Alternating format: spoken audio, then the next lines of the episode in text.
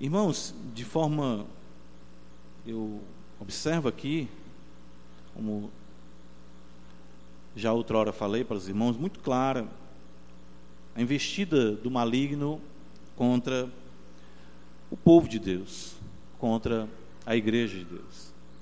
E o que é interessante nós observarmos aqui, algo que eu toquei também de forma ainda superficial em nosso sermão passado, são muitas coisas, nós não temos como considerar tudo, não é? mas sim extrair, creio, aquilo que é necessário para nós também como igreja, nesse momento em que o Espírito assim nos fala. Mas o diabo ele está empenhado de forma realmente zelosa, podemos dizer assim, em perseguir a mulher, como nós vemos no capítulo 12. Não tendo como mais voltar sua força e seu empenho contra Cristo, como nós vemos, ele é assunto aos céus e Senhor, descer um golpe realmente fatal sobre os principados e as potestades. Paulo fala isso, escrevendo à igreja de Colossos. Ele então volta com toda a sua fúria, se volta com toda a sua fúria para perseguir a igreja de Deus. Nós vimos isso no capítulo 12. E ele faz isso, né, é, utilizando, se utilizando da instrumentalidade de realidades legítimas. O diabo, né, é, lembro que C.S. Lewis disse certa feita que o diabo não cria ou não criou nenhum prazer. Ele deturpa os prazeres existentes.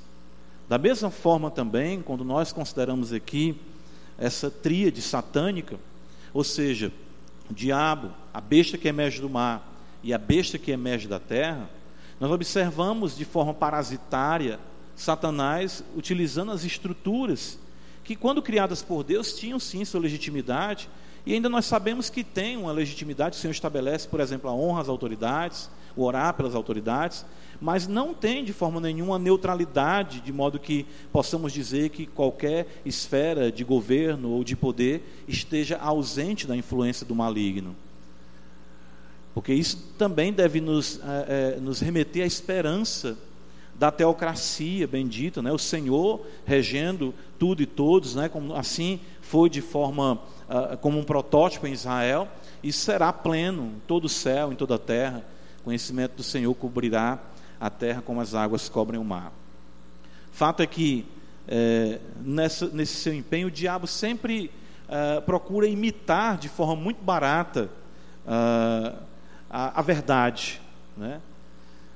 E até mesmo, como eu citei aqui para os irmãos, Calvino chega a dizer que o diabo, ele como que, é, é, é como um macaco, ele imita, imita de forma escrachada. Né?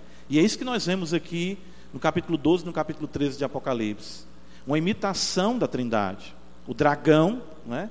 o diabo querendo ser Deus, então ele faz a conclama a besta que emerge do mar e dá a ela o seu poder, sua autoridade.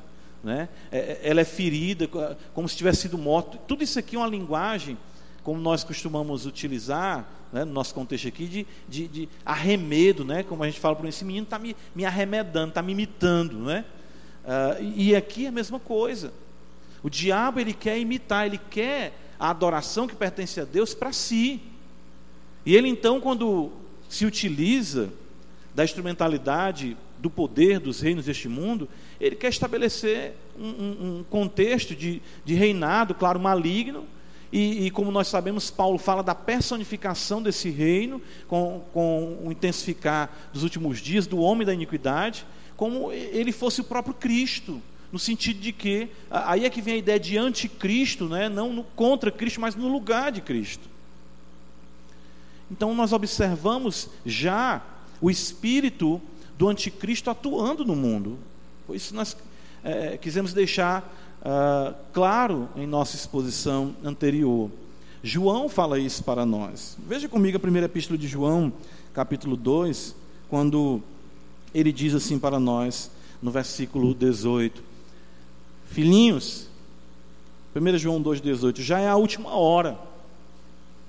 E como ouvistes que vem o anticristo, também agora muitos anticristos tem surgido pelo que conhecemos que é a última hora. Então, muitos anticristos têm surgido. A Escritura diz isso. Agora, o que é mais chocante, que eu creio que, que nos leva para a consideração hoje uh, da segunda besta, ele diz no versículo 19: Eles, os anticristos, saíram do nosso meio. Coisa impressionante. Eles saíram do nosso meio. E é exatamente isso que nós vemos aqui, quando pensamos na besta que emerge da terra. Figura, como nós vemos, simbólica, claro, emergir da terra, não é? algo também é, é, bem curioso, é, dessa figura de cunho religioso. Se nós vimos na primeira besta características uh, políticas de, de, de império, de domínio, Vimos isso principalmente pela sua característica paralela ao texto de Daniel, em que a besta traz as mesmas características dos impérios que Daniel contemplou em sua visão no capítulo 7. Nós vemos aqui essa segunda besta completando a trindade satânica. E como o diabo age no mundo. E nós poderíamos dizer, claro, através dessa feita, da instrumentalidade da falsa religião. Veja mais à frente, Apocalipse, abra comigo, capítulo 16. Essa terceira besta, ela vai ser identificada por João na visão da seguinte forma: veja o versículo de número 13, Apocalipse 16. Então vi sair da boca do dragão, da boca da besta, a besta que emerge do mar, a besta a qual a, a, a besta que emerge da terra trabalha, serve, né? E fala, e da boca do falso profeta, três espíritos imundos, semelhantes a rãs. Apocalipse capítulo 19, abra comigo mais à frente. Veja no versículo 20. João assim escreve: Mas a besta foi aprisionada, e com ela o falso profeta, que com os sinais feitos diante dela, seduziu aqueles que receberam a marca da besta e eram os adoradores da sua imagem. Os dois foram lançados vivos dentro do lago do fogo que arde com enxofre. Apocalipse 20, mais uma vez, veja agora o verso 10. Está escrito: Diabo, o sedutor deles, foi lançado para dentro do lago de fogo e enxofre, onde já se encontra não só a besta, como também o falso profeta.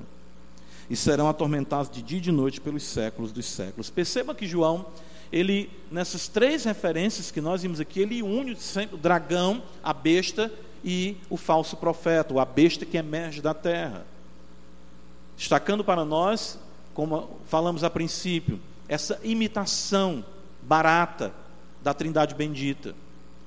Então, da mesma forma em que o Pai concede ao Filho os reinos deste mundo, isso está escrito.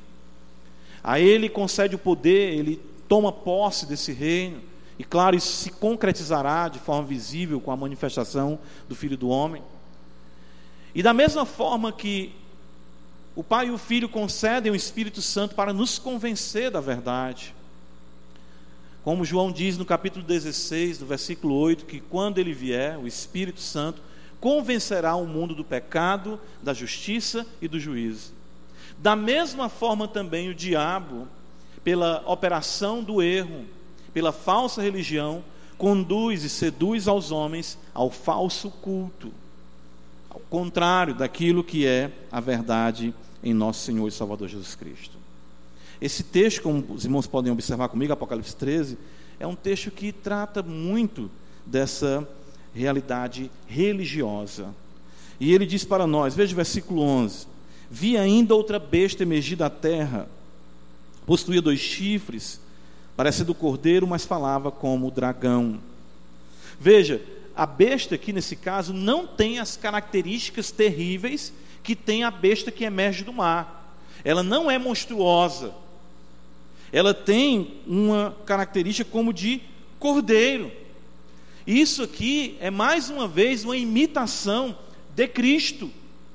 Cordeiro, cordeiro mencionado na Escritura, quando nós vemos o cordeiro aqui no Apocalipse, é o cordeiro de Deus, Cristo Jesus, como nós vimos no centro da adoração, ali em Apocalipse capítulo 4, capítulo 5. Nós vemos isso. Mas aqui a besta que emerge da terra, descaradamente se apresenta com características que são pertinentes a Cristo. É uma afronta. Isso caracteriza a falsa religião, ou seja, ela se camufla com a verdade de Deus. Podemos observar isso desde o princípio.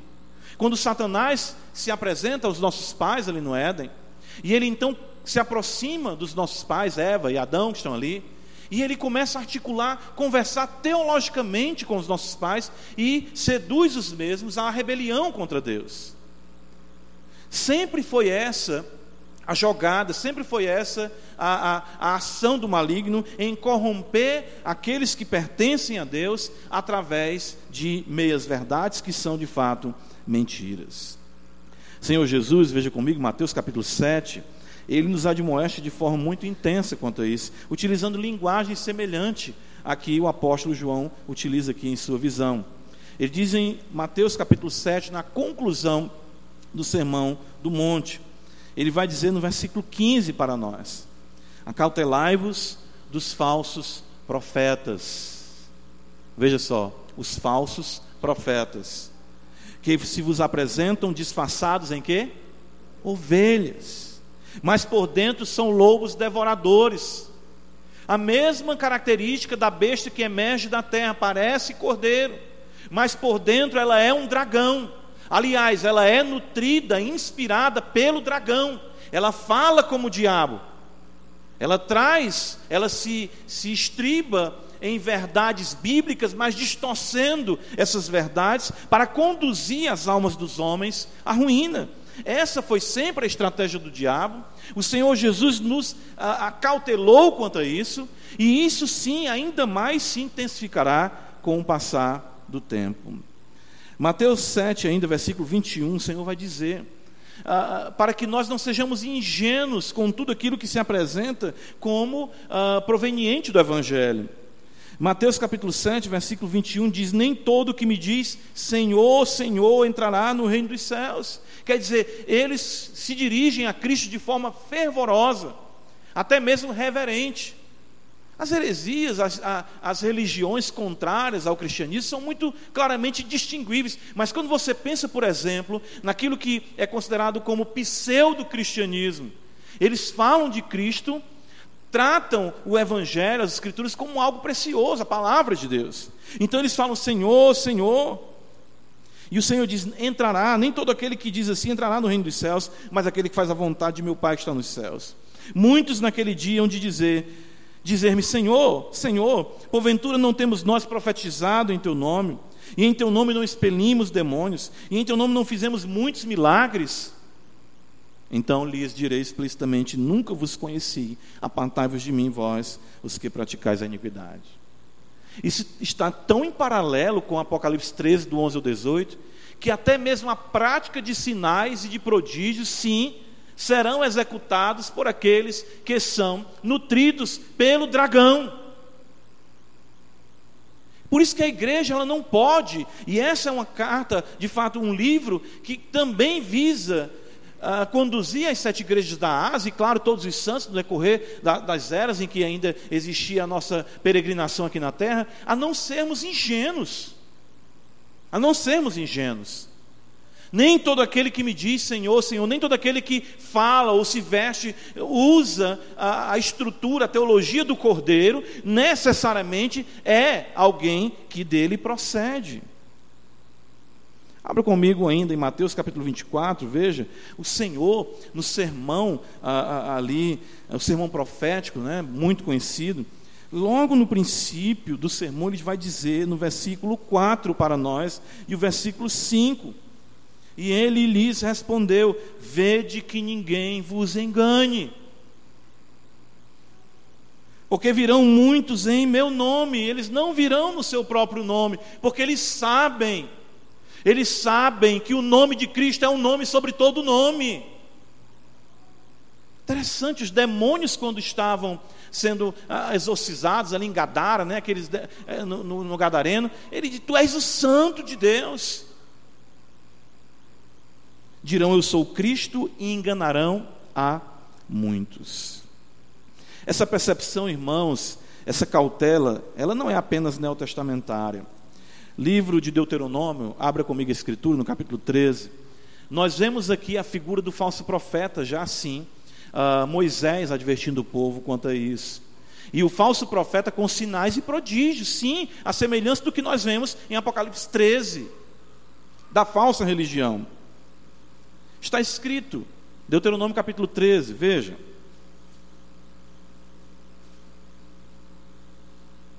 Quando o profeta ou sonhador se levantar no meio de ti. Lembra que João fala em Apocalipse 2, em 1 João 2,18, quando ele diz assim: saíram do nosso de onde? Do nosso meio. Os instrumentos do dragão não estão fora das nossas quatro paredes, do arraial cristão. Vão estar sempre vestidos com as roupas do cordeiro, mas por dentro a fala é de dragão.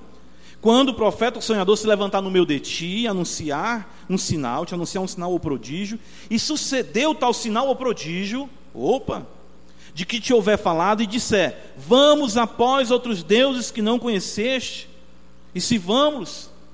Ora, quando eu estava meditando nesse texto, eu pensei: um judeu jamais iria falar ah, escancaradamente, vamos seguir Baal, ele ia ser apedrejado. Não sei em níveis mais avançados de corrupção, que é nas tribos do norte, principalmente, ali, quando Jezabel implementou de forma intensa o culto a Baal com Acabe.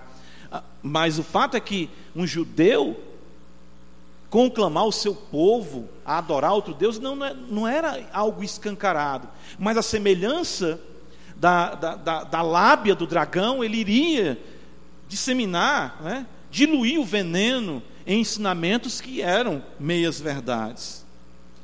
Versículo 3 diz: Não ouvirás as palavras desse profeta, sonhador, porquanto o Senhor vosso Deus vos prova para saber se amais o Senhor vosso Deus de todo o vosso coração e de toda a vossa alma. Andareis após o Senhor vosso Deus e a Ele temereis. Guardareis os seus mandamentos, ouvireis a sua voz, a Ele servireis e a Ele vos achegareis. Esse profeta sonhador será morto, pois pregou rebeldia contra o Senhor vosso Deus, que vos tirou da terra do Egito e vos resgatou da casa da servidão. A falsa religião, irmãos, se, se camufla com a verdade de Deus. Isso foi algo que o povo de Deus sempre enfrentou. Quando Datã, Coré e Abirão disseram: O Senhor fala por nós também. Ali estava o dragão. Quando nós observamos a corrupção do culto, ali estava o dragão utilizando o falso profeta. Quando nós observamos hoje os pseudos cristãos, quando nós olhamos toda aquela, aquela estrutura, toda aquela formatação do mormonismo e tudo que aquilo ali apresenta de forma sedutora, e essa é intenção, nós vemos o dragão falando ali. Quando nós vemos as testemunhas de Jeová, pseudo-cristãos também, quando nós vemos os adventistas se estribando ou se, se colocando como fundamento da sua fé, a guarda de um dia de forma legalista, como sinal, chegaram até a dizer que o domingo é a marca da besta. Nós vemos o quanto isso aí é terrível. E muitas vezes a gente vê os crentes, mas são pessoas que estão com o evangelho, estão falando, vão de porta em porta, vestido como cordeiro, mas com fala de dragão. E mais ainda nos nossos dias, pessoas que saem do nosso meio, conhecem as Escrituras e se tornam adversários da fé cristã de forma intensa. Volta comigo Apocalipse 13, perceba, uh, o texto diz que ela parece cordeiro, falava como dragão. E o versículo 12 diz que é, exerce toda a autoridade da primeira besta na sua presença. Faz com que a terra e os seus habitantes adorem a primeira besta, cuja ferida mortal fora curada. A força política aqui e a, e a falsa religião, juntas, são instrumentos do dragão para enganar a humanidade e perturbar a igreja de Deus. É muito belo observar como o quadro, a visão que João tem dessa besta que emerge da terra, ela está associada. E daí nós vamos perceber que nada nessa vida é dissociado da religião. É isso que a Escritura quer apresentar para nós. O próprio ateu, ele tem sim sua religiosidade. Não existe uh, uma relação neutra nesse mundo. Todo mundo está seguindo, sim, algum conceito, se não de Deus, sim, do dragão. O Salmo 2, ele, muito conhecido, ele apresenta algo para nós que, que Talvez a gente diga, isso aí seja pertinente aos dias de Davi, ou quem sabe, do Senhor Jesus. Mas, mas vejam só, o Salmo 2 vai tratar dos reis desse mundo. E ele trata com um viés religioso. Ele diz: Por que se enfurecem os gentios? E os povos imaginam coisas vãs. Os reis da terra se levantam e os príncipes conspiram contra Yahvé e contra o seu ungido. Ou seja, o que nós observamos nas ações políticas não são apenas política, mas sim contrários a Deus e contrários a Cristo, porque estão sendo fomentados, inspirados pelo dragão. Que o mundo quer hoje, o que a nossa sociedade quer, numa Europa pós-cristã, numa América também pós-cristã, né? E um Brasil que caminha lamentavelmente para isso, Deus nos guarde, nos ajude, mas o que nós temos observado é algo semelhante.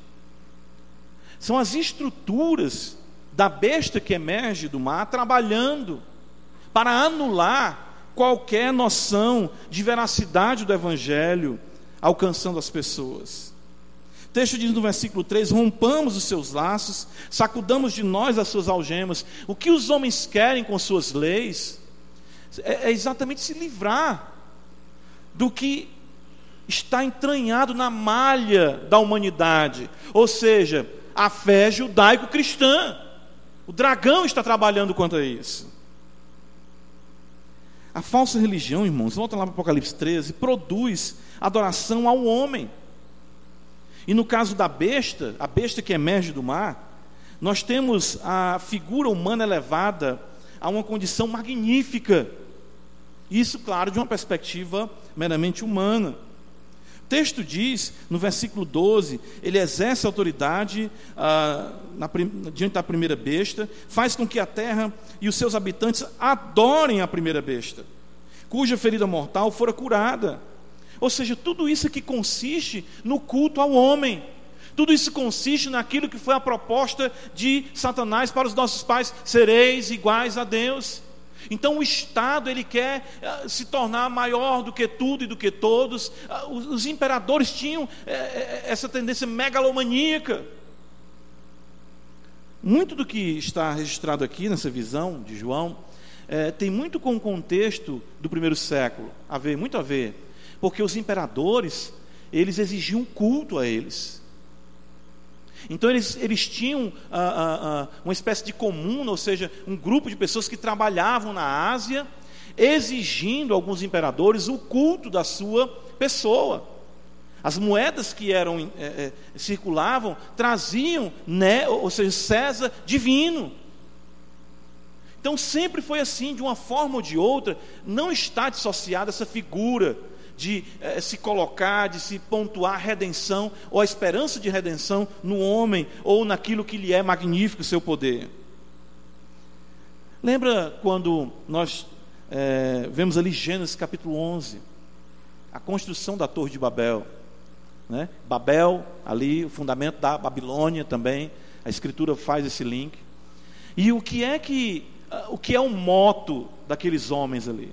Eles dizem: façamos uma torre e tornemos célebre o nosso nome. Culto a nós mesmos. Nós, o, o homem. Adorem a besta. Adorem esse homem magnífico. Ou seja, adorem a humanidade. O homem é a medida de todas as coisas, o homem é o centro do universo. Isso, claro, se tornará mais intenso na manifestação do iníquo. Tiago capítulo 3, quando ele trata da sabedoria uh, maligna, ele vai dizer, uh, veja, algo muito interessante, mostrando para nós uh, o pensamento, a ação do dragão na mente humana. Ele vai dizer assim, Tiago capítulo 3, versículo 14, ele vai dizer: Se pelo contrário tende em vosso coração inveja amargurada e sentimento faccioso, nem vos glorieis disso, nem mintais contra a verdade. Essa não é a sabedoria que desce lá do alto, antes é terrena, animal, veja a sabedoria que é facciosa, né? Terrena, animal e demoníaca. Pois onde há inveja e sentimento, sentimento faccioso, aí há confusão em toda espécie de coisas ruins. O Senhor Jesus, falando em Lucas capítulo 16, versículo 15, ele vai definir isso para nós de forma muito bela, ao se referir aos fariseus a religião. Nesse contexto, sim, influenciada pelo falso profeta, por esse espírito maligno que procede do diabo, ou seja, essa influência maligna do diabo. Jesus diz aqui no versículo 14, veja, os fariseus, Lucas registra, Lucas 16, que eram avarentos, ouviam tudo isso e o ridiculizavam. Ridiculizavam, diz aqui a versão. Mas Jesus lhes disse: Vós sois os que vos justificais a vós mesmos diante dos homens, mas Deus conhece o vosso coração, pois aquilo que é levado entre homens é abominação diante de Deus. É abominação diante de Deus. Deus abomina isso, e essa é a ação da besta. Volta comigo para Apocalipse 13, é, é, é, é muito, muito rica essa passagem. Nós vemos aqui que Versículo 13, ela opera grandes sinais, de maneira que até fogo do céu faz descer a terra diante dos homens. Seduz os que habitam sobre a terra por causa dos sinais que lhe foi dado executar diante da besta. A soberania lhe foi dada executar, tudo isso é concedido por Deus. Certo? A falsa religião, irmãos, ela se atém ao que é visível. Diferentemente da verdadeira religião, que anda por fé e não por vista. Daí os homens se deixarem iludir e enganar pelo que veem, com sinais e prodígios que a besta produz. Ou seja, nós andamos por fé, 2 Coríntios 5,7, Paulo diz, e não pelo que vemos. Mas os homens que não conhecem a Deus têm os seus olhos cheios, ou seja, são tomados de admiração pelas glórias, pelos enganos, pelos sinais da mentira, que acompanham muitas dessas religiões.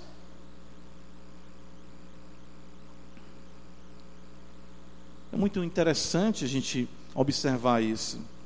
Paulo diz em 2 Tessalonicenses, abra comigo a escritura, veja, falando sobre a manifestação do homem da iniquidade.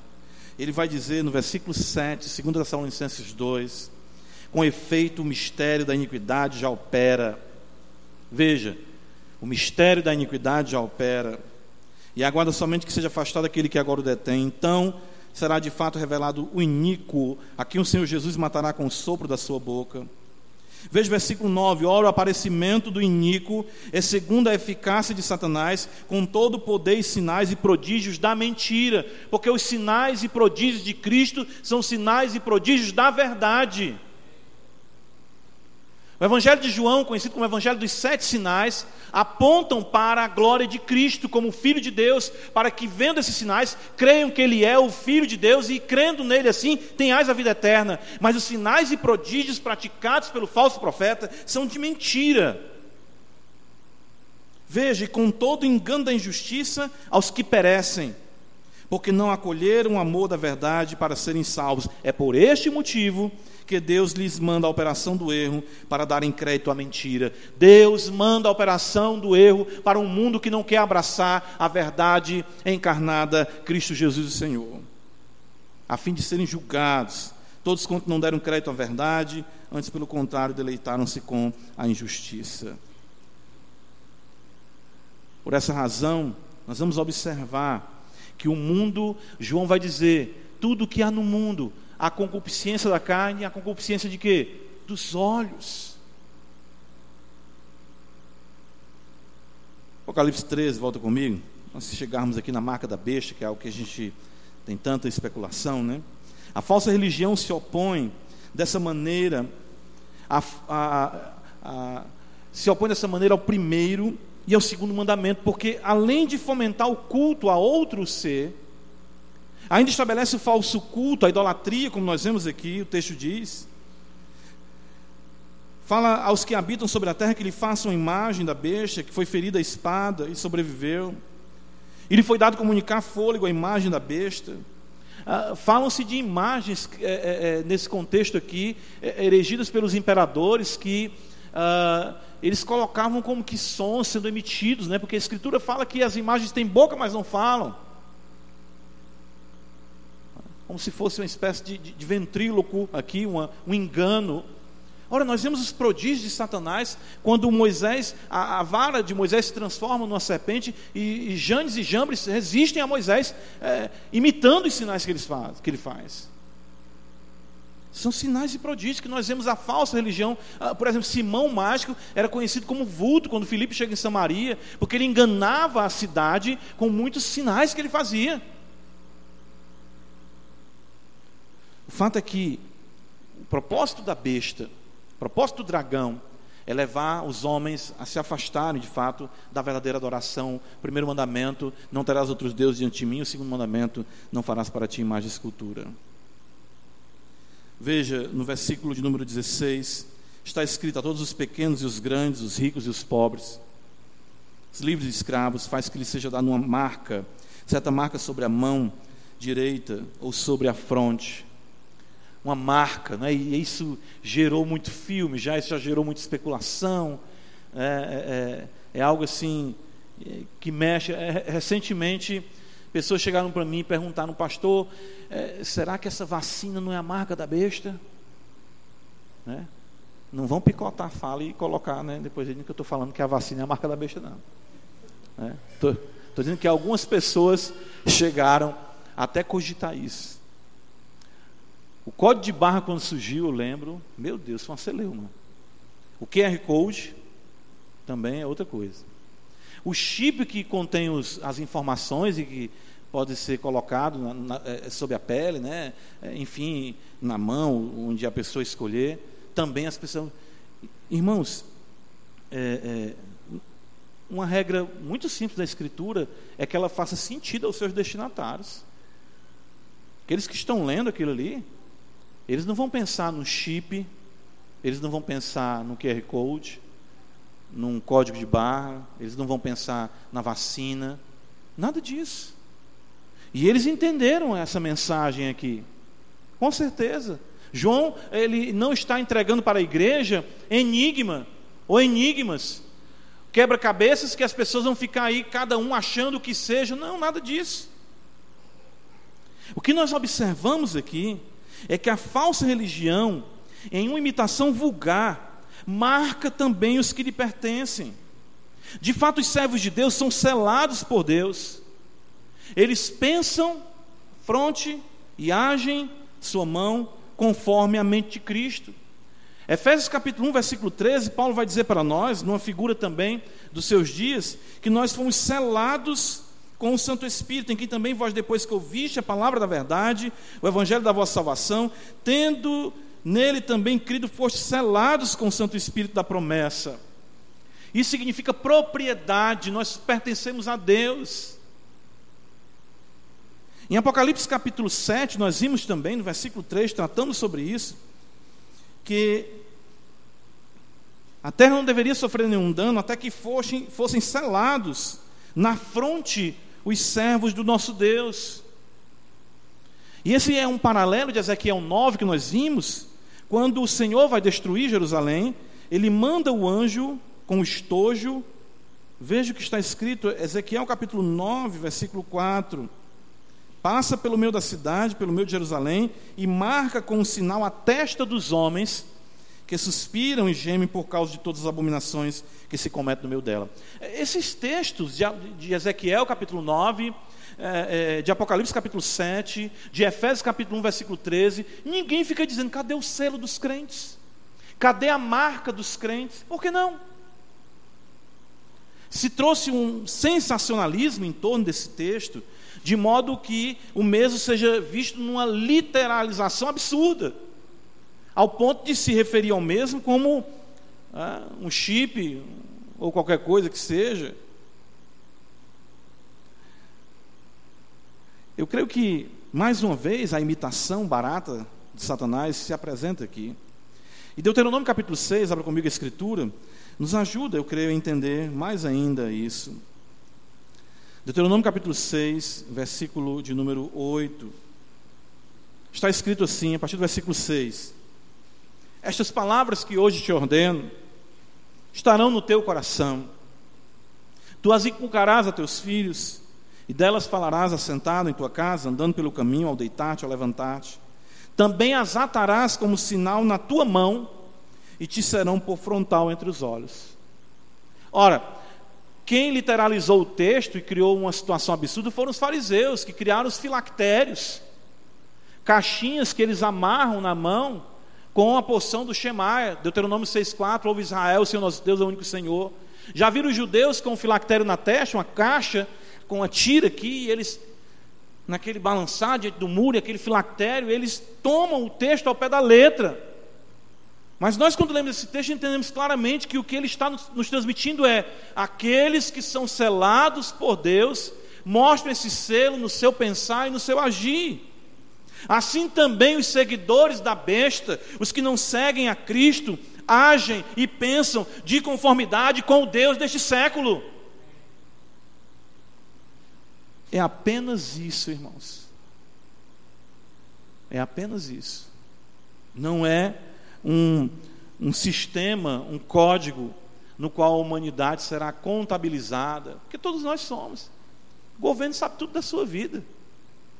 A mensagem é gravada, eu não vou dizer aqui meu CPF para ninguém fazer um crediário. Mas para o governo eu sou né, 739, 961 e por aí vai. Isso é um número. Ah, eu não quero chip em mim, não. Tá aí, todo mundo aqui está chipado aqui na igreja.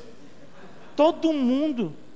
Eu chego em casa e diz assim: lembrança de sete anos atrás, onde eu andei em todos os lugares.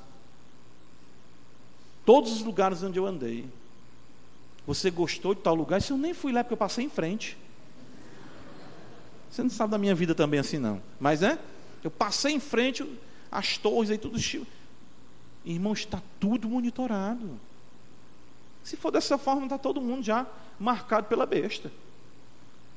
Isso é uma visão equivocada.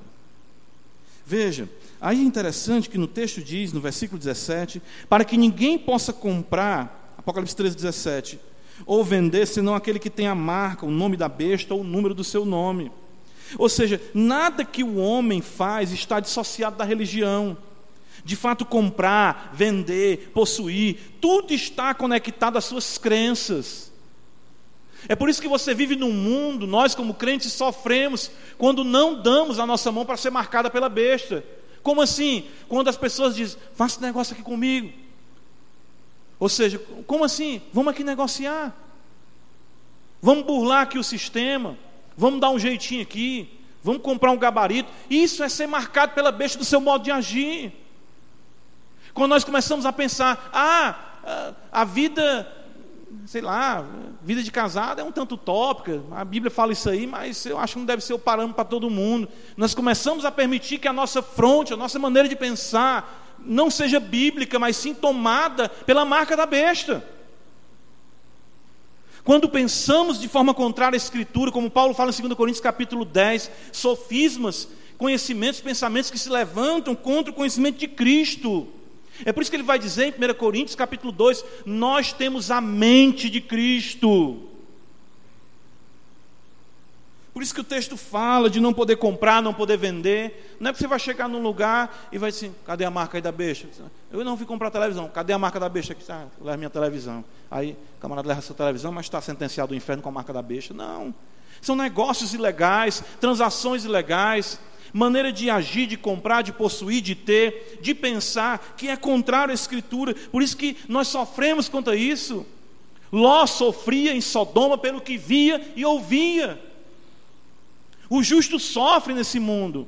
Queremos fazer as coisas da maneira mais honesta, mas constantemente a besta está querendo marcar o nosso comportamento. Queremos pensar de forma bíblica, mas constantemente a besta quer perseguir e marcar o nosso pensamento.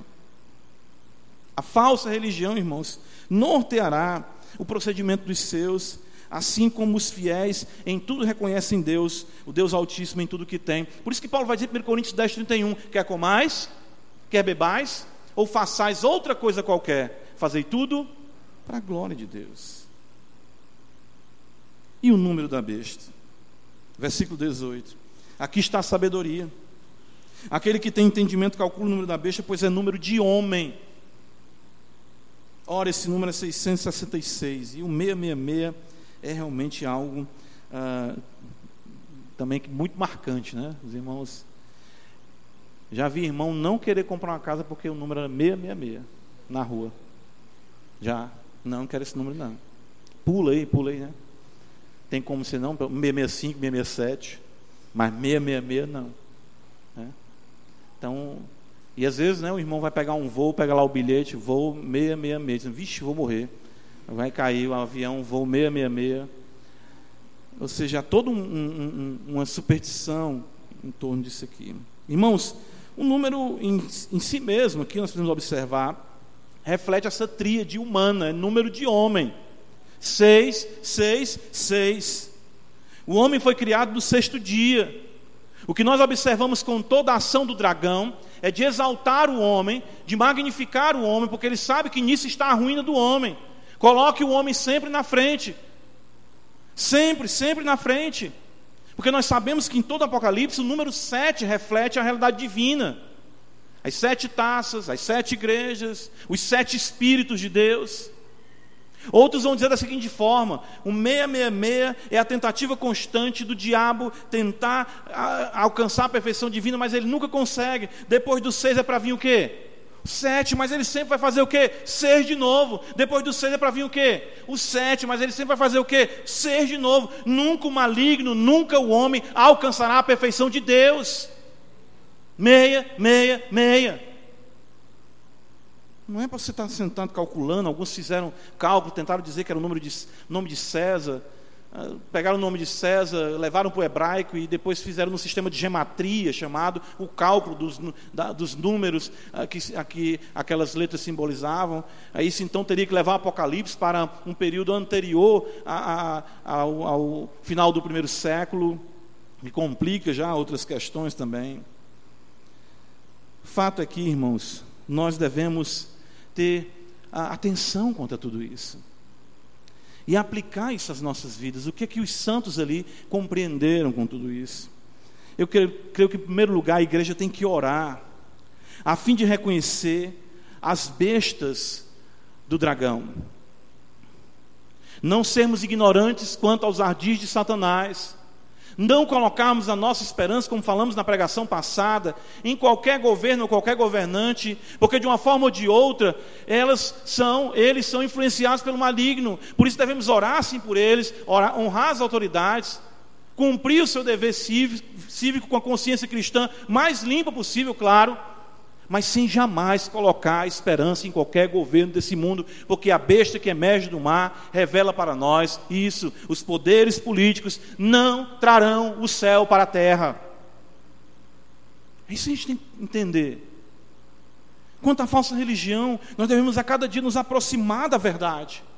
Jesus fala no, no Evangelho de João, capítulo 8, versículo 32: E conhecereis a verdade, e a verdade o que? Vos libertará.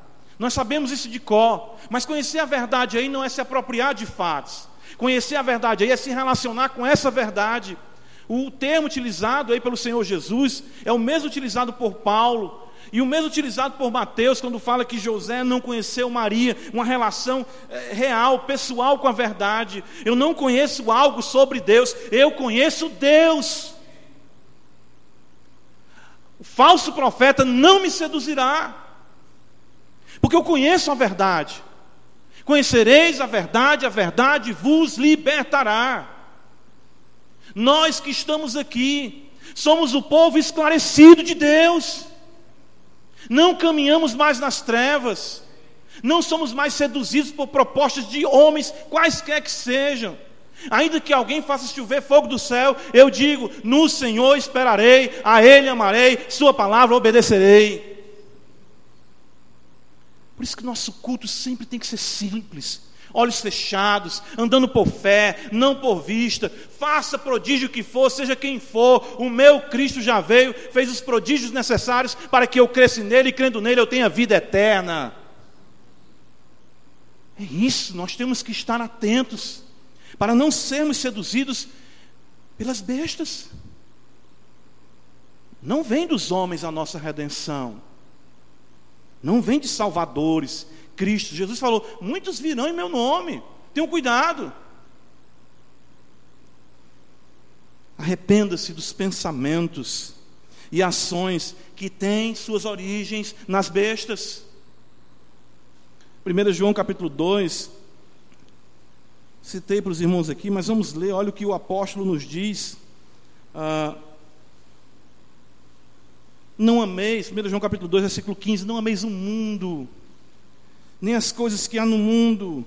Se alguém amar o mundo, o amor do Pai não está nele, porque tudo que há no mundo, a concupiscência da carne, a concupiscência dos olhos e a soberba da vida não procede do Pai, mas procede do mundo. Ora, o mundo passa, bem como a sua concupiscência. Aquele, porém, que faz a vontade de Deus permanece eternamente. Identifique a mentalidade que a besta conseguiu inseminar em você. Identifique as ações que a besta conseguiu legitimar em você. É por isso que Jesus chega a dizer: se teu olho direito te faz tropeçar, faz o que com ele? Arranca. Qualquer coisa que o diabo lance e nos prenda e queira impedir a nossa caminhada, arranque, ampute, mas entre no céu. Veja isso. É isso que nós devemos ter o cuidado. Nós temos que, em terceiro lugar, confiar no Cordeiro, aquele que nos selou e nos fez seus somos propriedade peculiar dele. Nos conduzirá salvo ao seu reino de glória. Como Paulo diz em 2 Timóteo capítulo 4, versículo 18, nós chegaremos lá sãos e salvos, e o Senhor nos livrará de toda obra maligna. É isso que nós temos que entender. Ainda que o dragão seja vermelho, monstruoso, terrível, ainda que a besta tenha autoridade e poder, persiga os santos, vença os santos nessa esfera. Ainda que a sedução da falsa religião cresça a cada dia, seja em qual seita for, sejam naqueles que saem do nosso meio, uma coisa nós sabemos: que o Cordeiro de Deus abriu o livro porque ele venceu. Pode imitar o Cordeiro, o nosso Cordeiro é que é o Cordeiro de Deus que tira o pecado do mundo. Isso é uma promessa escatológica, irmãos. João capítulo 1, versículo 29, João Batista olha para ele e diz: Eis o Cordeiro de Deus que tira o pecado do mundo. Por fim, irmãos, uma consolação realmente necessária. Jesus fala que se esses dias não fossem abreviados, se possível fosse, ele enganaria até quem? Os escolhidos. Se possível fosse, mas não é. As bestas podem empenhar todo o poder que elas têm, e pode ter certeza, o dragão não mede esforço quanto a isso. Mas uma coisa nós temos a convicção: nós somos dele, e isso é uma verdade plena de uma vez por todas, para sempre. Amém. Jesus fala: ninguém as arrebatará da minha mão.